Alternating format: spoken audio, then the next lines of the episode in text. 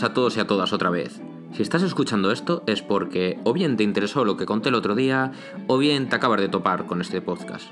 En cualquier caso, arigato. Arigato gozaimashita. Retomamos por donde lo dejamos. Esto es 2011. Dentro lista.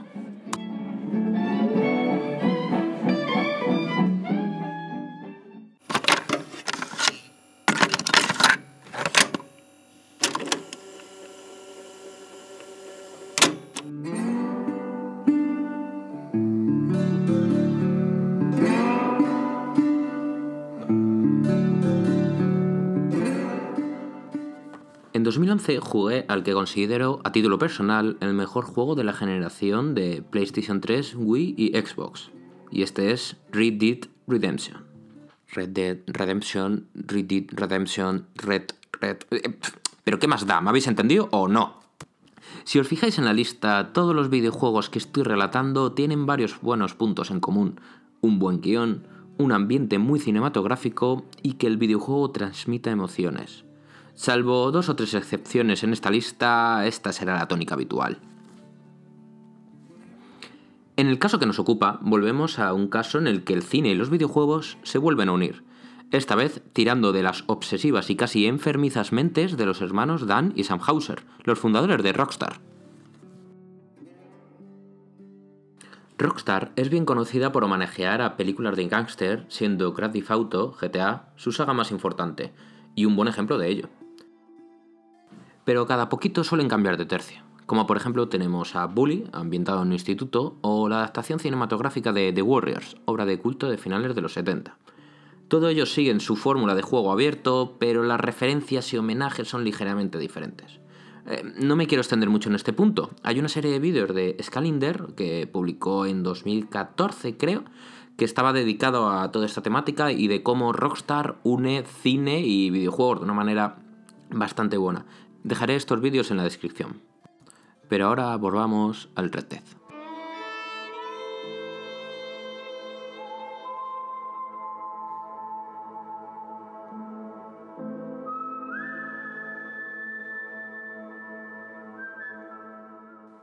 Este juego, como sabéis, está ambientado en el salvaje oeste de los Estados Unidos de América a principios del siglo XX.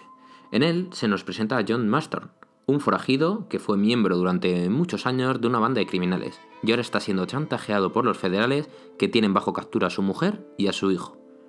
El objetivo de todo esto es capturar a esos forajidos, a tus antiguos compañeros, a la banda de Marston.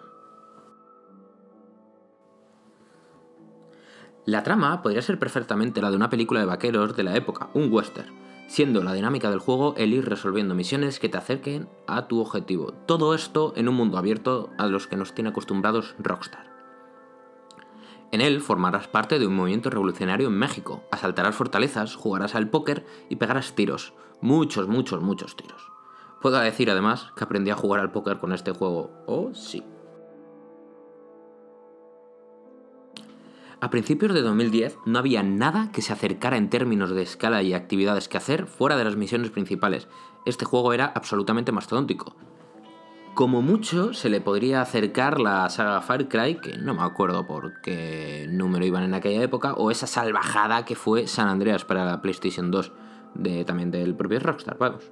Luego llegarían GTA V, The Witcher 3, Red Dead Redemption 2, para reventarlo todo un poquito más. Pero en serio, lo de Red Dead original fue loco. Hace poco, relativamente poco, sí, que lo volví a jugar. Y digamos que a nivel visual me pasa un poco como el Shadow of the Colossus original. En su época, gráficamente, era de lo más bruto que te podías encontrar. Pero con el paso de los años se le ha ido viendo un poco los trucos. Eso sí, musicalmente se ha mantenido exactamente igual. Es como estar en una auténtica película del oeste y mezcla de manera muy inteligente, en algún momento puntual, piezas de artistas externos que dan una mezcla maravillosa. A medida que avanzas el juego, forjas alianzas y enemistades, y comencemos a entender un poco mejor las intenciones de John empiezas a empatizar con el propio personaje y, pese a que te sientes sucio haciendo el trabajo del FBI, realmente esos criminales excompañeros tuyos que buscas tan desesperadamente para salvar a tu familia, se lo merecen.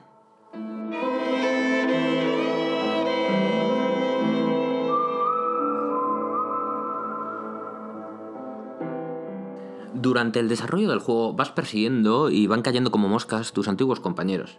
Pero es durante la épica misión en la que persigues al líder de tu antigua banda, Dutch Van der Leyen, cuando todo alcanza su momento clímax, cuando parece que todo esto ya ha acabado. Recita sus últimas palabras antes de morir. Our time has passed. Yeah. Como haciendo hincapié en que todo se acaba, en que tu partida ya ha terminado. Qué equivocados estábamos. No se refería precisamente a eso. Qué bien hace Rockstar con este falso final.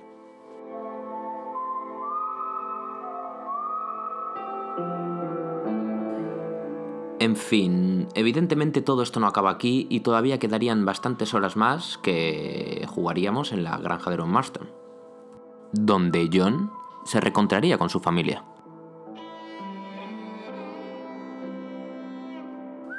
El juego, como digo, en sí es una maravilla, una pasada, una locura de bueno, pero si está en esta lista es por dos momentos claves. El primero de ellos se da tras una misión en la que deber llegar a México por agua. Nada más llegar, John se tiene que dirigir a cierto punto del mapa, relativamente alejado de tu posición actual, para continuar su camino. Este es un mapa nuevo y el camino que tienes que recorrer no lo conoces. Tu personaje nunca había estado ahí antes.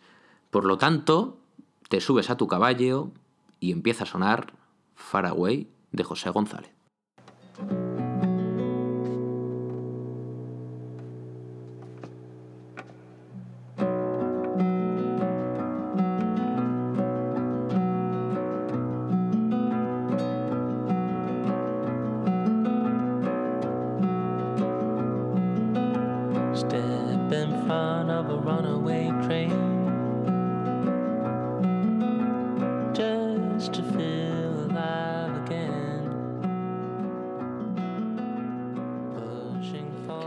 Aún recuerdo los pelos de punta mientras avanzaba con mi caballo por las tierras inexploradas de México.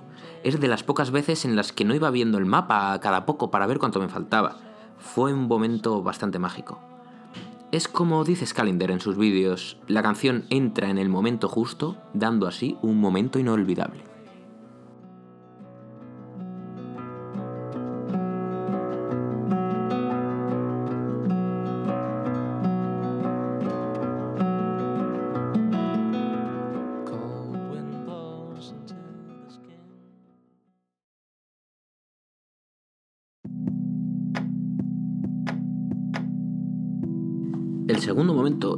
Spoiler a que no lo haya jugado, llega tras la muerte de Dutch. Tras ayudar a los federales, estos liberan a su mujer y a su hijo, y todos juntos vuelven a la granja de Marston. Los federales no, eh, la familia Marston. Esto da paso a una de las fases más lentas del juego, pero necesarias. En esta fase nos cuentan el día a día en la granja donde hay muchas cosas eh, que hacer. Ordenar a las vacas, pasear ovejas, hacer recados para comprar y sobre todo estrechar lazos con Abigail, la mujer de John, y su hijo Jack. Todo parece en paz. Esa paz en la que Abigail y John llevan persiguiendo tantísimo tiempo. Hasta que... Jack, go into the house, lock all the doors. Whatever happens, don't come outside. You hear me? Whatever happens. I ain't got no time for nonsense! Keep it up!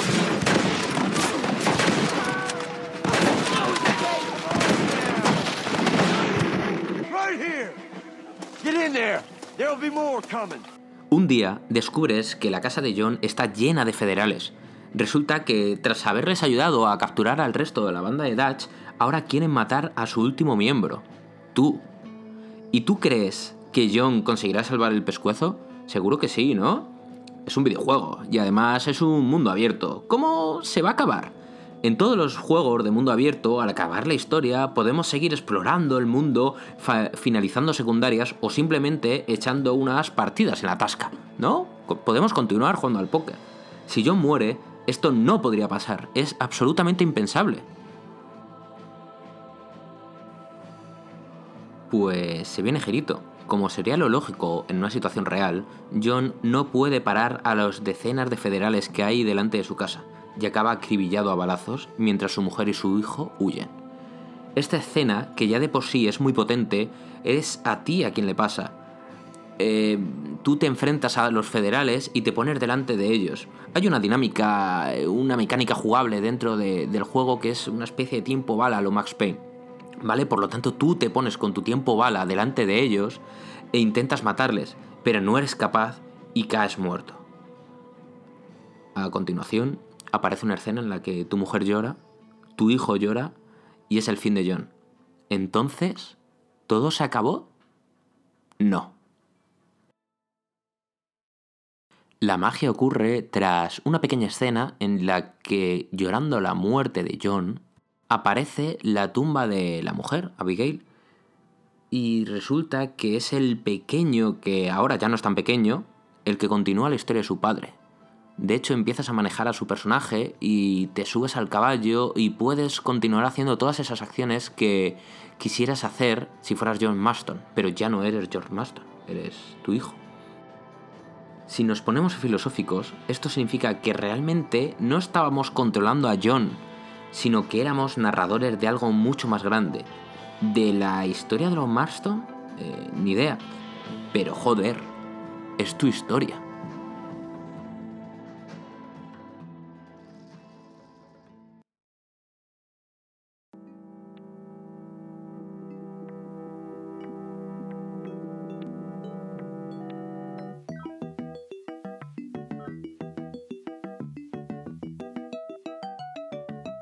Otra triquiñuela de esta lista, lo vais a flipar. Bueno, realmente creo que no, creo que este es el único caso de juego de los 90 que aparece en esta lista, Eh, creo. Pero todo tiene su explicación.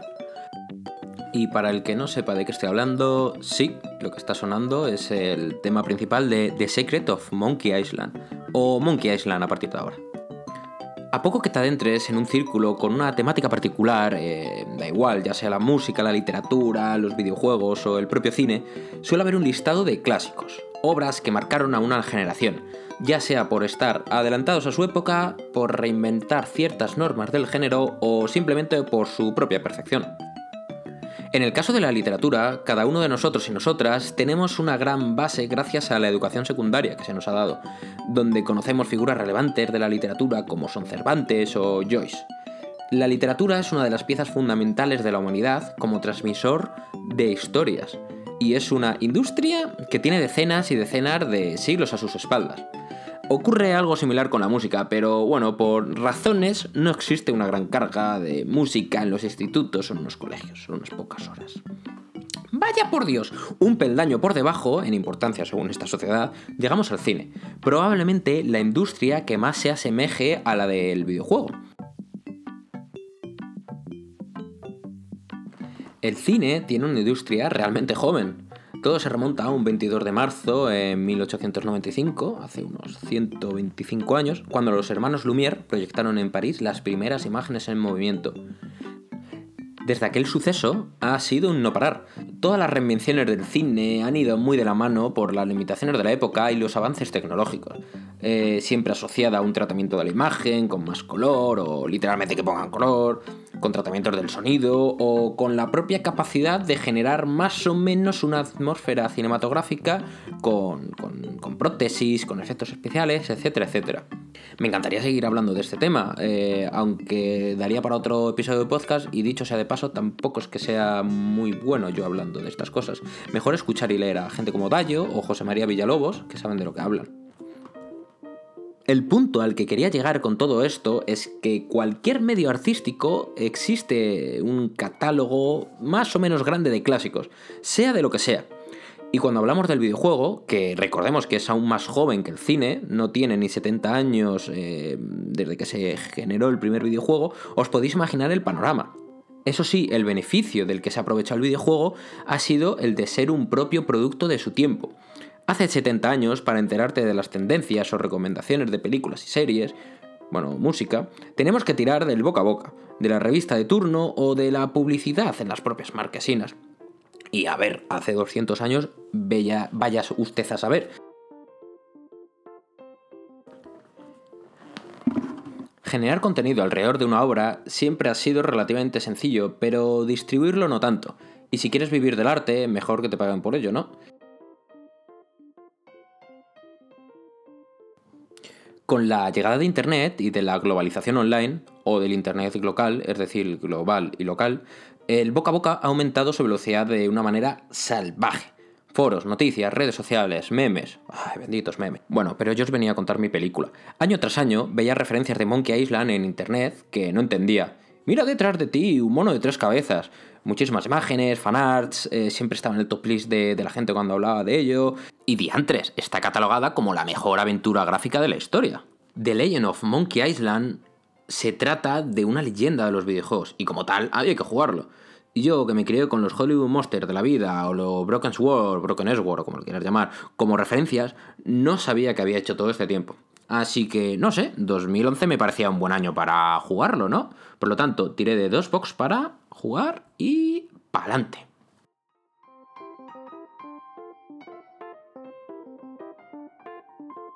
Lo que me encontré delante estaba a la altura de la leyenda. Reconozco que no me impactó tanto, tantísimo, pero, joder, demonios, habían pasado cerca de 20 años cuando lo finalicé. Tenía un estilo gráfico que me recordaba a otra aventura que sí que había jugado hacía muchos años. Se llamaba Igor Objetivo Uicajoinia. Uicacoinia. Uicaconia. Objetivo Uicaconia. Igor Objetivo Buicocaonia. Pues eso he dicho. Sí, tenía un nombre un poco rarete, pero esta aventura creada por Péndulo Studio allá en 1995 me encantó.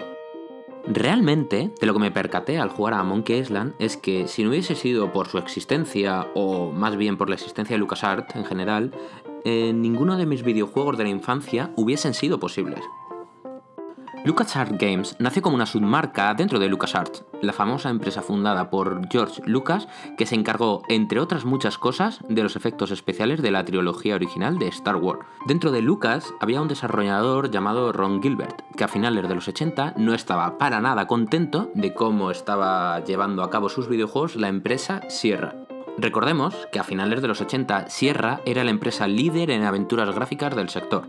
De la mano de su fundadora, Roberta Williams, fueron autores de la considerada como primera aventura gráfica King Quest, o de sagas tan conocidas como Leisure Suite Larry, Leisure Suite Larry, Leisure Suite Larry, Leisure Suite Larry, Leisure Suite Larry. Bah, el Larry. Entre otras cosas, Ron se quejaba de las trampas que utilizaba Sierra para alargar sus juegos, haciendo puzzles endemoniadamente complejos y que incluso podían acabar con la muerte del jugador.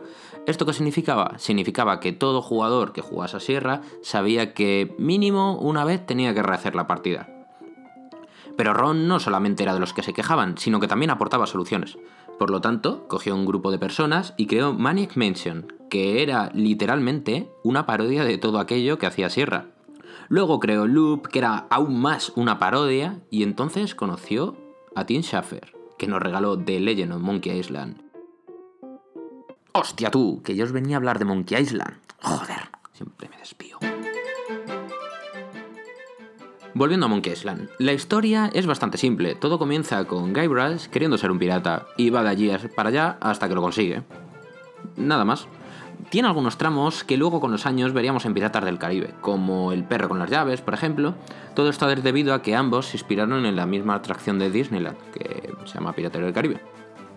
Los puzzles son muy ocurrentes y salvo un par de secciones, eh, usar pollo de goma con polea no son para nada complejos. Continúa la escuela de LucasArts y lo sube a otro nivel.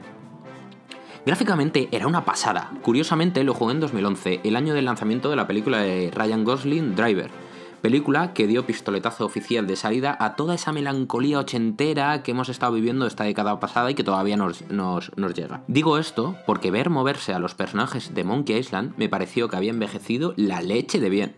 De verdad. La ausencia de voz encajaba tan bien con esas animaciones tan bien planteadas, malditos tan, que se me hizo raro jugarlo años después con voces puestas. Pero la gran gracia de ese juego radica en su humor. Pocas veces había visto un juego con ese uso tan inteligente del humor, y a la vez tan absurdo. Hay un tramo del juego en el que empiezas a conversar con un perro. Con un perro. Tiene un traspaso de la cuarta pared tan bruto que incluso puedes estar 20 minutos conversando con un señor disfrazado de troll que no te deja pasar por un puente y que al final resulta ser el mismísimo George Lucas.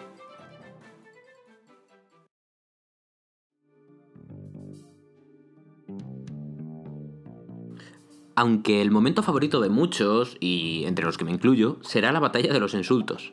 Por lo visto, en los juegos de sierra la gente estaba muy acostumbrada a morir. Pues aquí no solo no mueres, sino que en las partes peligrosas, en las que hay duelos de espadas, eh, la mecánica de ganar es la de contraatacar una batalla de insultos. Una vez tuve un perro más listo que tú. Entonces te habrá enseñado todo lo que sabes, ¿no?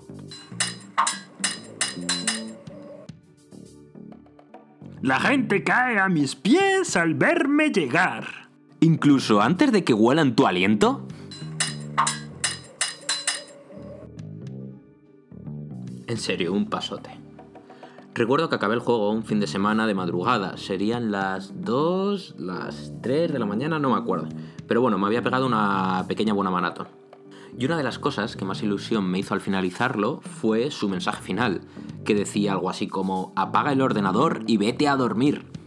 Fue algo realmente mágico y sentí como si de verdad Ron Gilbert y Tim Schafer me estuviesen gritando desde 1990 que me fuera la puñetera cama. Si eso no es traspasar la cuarta pared, yo ya no sé. Avanzamos un poquito más y ya llegamos a 2012, año del estreno de la loquísima Rec 3 y del Hobbit. Me cago en. A nivel personal lo recuerdo como un buen año. Fue cuando empecé a trabajar oficialmente en el mundo de la tecnología gracias a una oportunidad que me dieron desde Viper.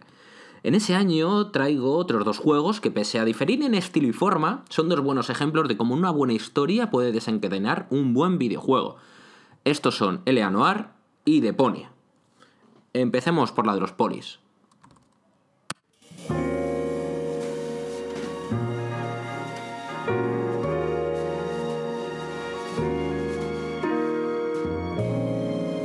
Segundo juego de Rockstar que cae en esta lista, y es que si algo nos llevan ya mal acostumbrando los de Nueva York, es que cada juego que lanzan es como poco interesante y añaden nuevas ideas dentro de su conducción de AAA, que realmente, pues bueno. Elia Noir es la continuación de esa enfermiza manera de manejar el cine dentro de los videojuegos que tienen los hermanos Hauser, como ya comenté cuando hablé del Red Dead.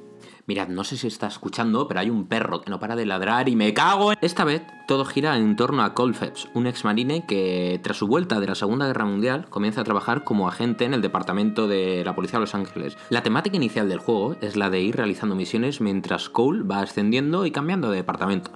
De hecho, las misiones están organizadas por casos que nos van asignando y podríamos decir que están agrupadas por el departamento al que pertenecemos.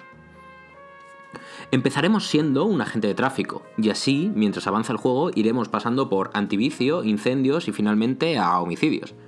Entre medias nos cuentan en paralelo la historia de un ex compañero de guerra de Cole llamado Sheldon, donde evidentemente en algún punto de la trama eh, esto será relevante. Lo que hace muy bien este juego es el de adaptar cada misión como si fuera una película de cine negro de la época. No llega al nivel de Kojima con sus créditos en cada puñetera escena, pero bueno, es del estilo. La ventaja de tratar cada misión como si fuera un capítulo de una serie es que le da al jugador una estructura mental. Toda estructura narrativa compleja suele disponer de introducción, nudo y desenlace. Esto ya lo sabéis. Esto se mantiene desde los textos que nos llegaron en la antigüedad, como la Odisea de Homero. Con los años este concepto se ha ido complejizando y generando nuevas herramientas alrededor, como puede ser el propio arco narrativo. Este último concepto lo definió el dramaturgo alemán Gustav Freytag en 1863, y esta vez dividimos las obras dramáticas en cinco partes. Exposición, acción ascendente, clímax, acción descendente y desenlace. Son en estas subidas y bajadas donde se modula la acción, siendo una estructura perfecta para un juego episódico basado en casos policiales como es L.A. Noir. De hecho, L.A. Noir no solamente utiliza esta estructura, sino que la abraza completamente. Veamos un ejemplo. Empezamos con la exposición, es decir, Cole y su compañero son llamados a comisaría para que les expongan el caso. Pasamos a la acción ascendente. Cole llega al lugar del suceso e investiga los hechos, entrevista a transeúntes e involucrados, recoge pistas y empieza a anotar en su libreta sus primeros de- descubrimientos. El grueso de la misión ocurre en este tramo. Aquí será donde Cole y su compañero empiezan a juntar piezas, haciendo preguntas cada vez más cabronas y deduciendo lo sucedido. Esta es con diferencia la parte que más en serio se toma L.A. Noir. La llegada al clímax se toma su tiempo y hay una multitud de mecánicas jugables asociadas a la captura de pruebas y sobre todo al interrogatorio que hacen de estas fases del juego sean tremendamente divertidas. Llegamos al clímax. Normalmente va asociado a una persecución por las azoteas de los edificios, unos tiroteos, que son muy malos, por cierto, unas persecuciones eh, bastante horrendas también. Es decir, el clímax llega normalmente cuando comienza la acción. Una vez atrapado el villano, comienza el descenso de esa acción. Cole y su compañero terminan juntando las piezas finales del puzzle y finalmente termina el capítulo. Esto no es estanco para nada. Eleanor juega en ocasiones con esta estructura, dejando casos sin cerrar. Eh, a veces por falta de pruebas, a veces porque nos confundimos a decidir al culpable. Y hay otras raras ocasiones en las que por sencillamente el juego es así y deja tramas sin cerrar. Para que luego se lleguen a cerrar en algún momento del final y de así pues a un final apoteósico. Muchos puntos a destacar en este juego, la verdad, pero mis favoritos son dos, los interrogatorios y la ambientación. Si empezamos por los interrogatorios, no podemos obviar las expresiones faciales. Uno de los retos que nos lanzaba el juego era el de descubrir si un personaje nos estaba mintiendo en base a sus expresiones faciales. Esto en algunos casos genera una tensión importante en el juego y otras veces una carcajada tremenda. Pero quedaba bastante apañado, la verdad. Las animaciones también estaban muy cuidadas, usando tecnología de, vamos, la típica de captura de movimientos. Evidentemente no es el primer juego ni la primera película en utilizar técnicas similares. Desde el Gollum de Peter Jackson para las dos torres, el uso de tecnologías de este estilo se ha popularizado hasta el infinito, excluyendo a otras más vetustas como la rotoscopia, utilizada por primera vez en Blancanieves. Por otra parte, la ambientación del juego es magnífica. No es un sandbox al uso de Rockstar. eh, quiero decir, sí que hay secundarias y lugares nuevos que descubrir, pero no es el foco del juego. La gracia del juego son las misiones y cómo nos relacionamos con el mundo a partir de esas misiones. Desde el Mafia original no había jugado a nada que se le pareciera en ambientación de Gangster de este estilo. Os voy a ser honestos, no soy especial seguidor de las películas en las que se inspira, por lo que al jugar no encontré tantísimas referencias como un fan del género. Pero respecto a la música, sí que es cierto que desprende totalmente ese ambiente de películas de cine negro de principios de 40 a finales de los 50. Un conglomerado de clichés maravillosos en las que se intercala con algunas piezas de jazz y blues de la época. No sé, me flipó.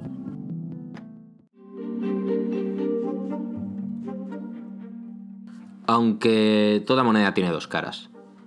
Realmente, lo que comenté antes sobre Rockstar tiene truco. Este juego fue distribuido efectivamente por Rockstar, pero desarrollado por un pequeño estudio australiano llamado Team Bundy, fundado en 2003. Ahora, cada vez más, estamos concienciados con el tema del crunch en los videojuegos, el echar horas a dolor, pasar fines de semana sin ver a tu familia por terminar un puto juego. Este estudio lo pasó realmente mal a la hora de sacar este juego, y no solo a nivel personal, también a nivel económico. Las cosas fueron tan mal que poco después de la salida del juego, en 2011, Tim Bundy anunciaba su cierre por cuestiones económicas. Pero a ver, ¿cómo un estudio que creó este rara avis de entre los AAA tenga que cerrar? La lectura fácil del asunto es que Rockstar apretó demasiado las tuercas y de algún lado se tenía que romper. Ocurrieron cuestiones tan sumamente sucias como que personas que renunciaron a mitad del desarrollo porque ya no podían más, o incluso en sus fases finales, desaparecieron del plantel de créditos finales. Un triste final para un juego memorable del que guardo especial cariño. En serio, gracias Tim Bundy por hacer esta maravilla.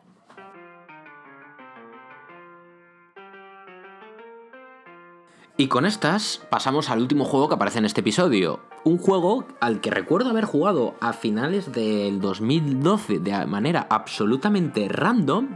Alguien me lo recomendó, lo leería, ¿no? La verdad es que no recuerdo dónde me vino. Y Dios mío, qué gran decisión. Este juego es Deponia. Han pasado ya varios años desde la guerra entre Sierra y Lucas, que comenté antes, una época en la que el género más popular en el mundo de los videojuegos eran las aventuras gráficas, narración interactiva con fuerte carácter de exploración. Como sabéis, las aventuras gráficas no son ni mucho menos el género más popular ni ahora ni en 2012. Hemos ido viendo cómo todo empezaba a volverse muy de FPS o juegos de aventuras en tercera persona y cómo se dejaba de lado a este género aunque siempre sale alguna cosilla. Por ejemplo, Hollywood Monster 2 o esa evolución natural del género que fue The Walking Dead. Y una de esas cosillas que salieron fue lo publicado por The Adalic, Deponia, un torbellino de humor y buena energía que sin ser una obra maestra te saca una o varias sonrisas. En este punto empezaré a pronunciar nombres alemanes, así que os pido por favor que me perdonéis de antemano, que si mi inglés ya habéis visto que lo llevo regular, imaginaos mi animal, que lo poco que sé es de jugar al propio Comandos. El amigo Castel Fisterman siempre quiso que dedicarse a los videojuegos. Pese a todo, estudió administración de empresas y se pasó 15 años con diferentes puestos de gestión relacionados con el marketing y las relaciones públicas.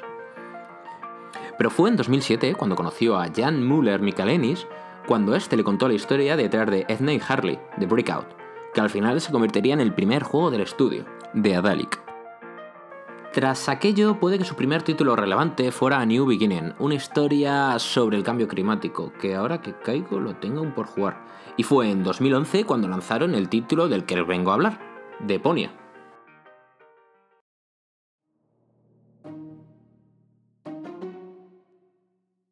Deponia nos lleva a controlar a Rufus, un aspirante pirata bastante torpe pero ingenioso a la vez. Vive en un mundo posapocalíptico donde los pobres viven rodeados de basura y los adinerados en las nubes, en una zona llamada el Elíseo. Rufus, que es una especie de parodia del protagonista de Monkey Island, que ya de por sí es una parodia, es una rara avis en este mundo donde no para de liarla, soltar sandeces, manipular a la gente, soltar comentarios fuera de lugar y tener un afán de protagonismo y un ego que no son ni medio normal. Esta es la clásica imagen de un loser que se niega a aceptar su destino. A diferencia del protagonista de Monkey Island, aquí Rufus nos cae verdaderamente mal desde el principio, pero se le empieza a coger cariño, o bueno, más bien a dar pena, al ir avanzando la trama, donde vamos descubriendo cosas sobre su pasado, que tiene una exnovia pasivo-agresiva, su padre lo abandonó y bueno, en fin, vive rodeado de basura. Además, que el juego tiene un cartel que pone parodia gigantesco en la frente, el humor que destila el juego es lo que de verdad me enamoró. Incluso la intro, cantada por secundarios, es una muestra del humor más sano y más buen rollista. A nivel visual no está nada mal, es la evolución del pixel art de los Lucas. Personajes cartoon muy expresivos y unos trazos bastante bien inspirados. Pero es en la música donde realmente marcan la diferencia. No tanto por los tracks individuales, aunque bueno, el tema principal, que es lo que está sonando de fondo, eh, es una delicia, sino por el inteligente uso del humor en cada pieza y en cada capítulo del propio juego. Deponia está en esta lista porque me alegró 2012 y por eso merece una recompensa. Que canten las musas las mil desventuras, la historia desnuda de un héroe sin. Su alma era pura, sujeta, muy dura, su triste figura dio mucho que hablar. De entre la suciedad se alzó sin dudar, ahogado en basura este mundo tembló, su voz retumbó cuando se piró. Que os den a todos, ahí os quedáis. Que os den, ahí. Muchísimas gracias por llegar hasta aquí. Como veis, este bloque está bien marcado por buenas historias, buen guion, muy cinematográfico, ta ta ta ta ta ta. Este bloque no ha estado para nada mal. Y si destaco algún juego puede ser tal vez el Red Dead, que fue mi videojuego favorito de la pasada década. Sin embargo, no fue el que más me divertí. Eso vendrá en el siguiente bloque. Un saludo.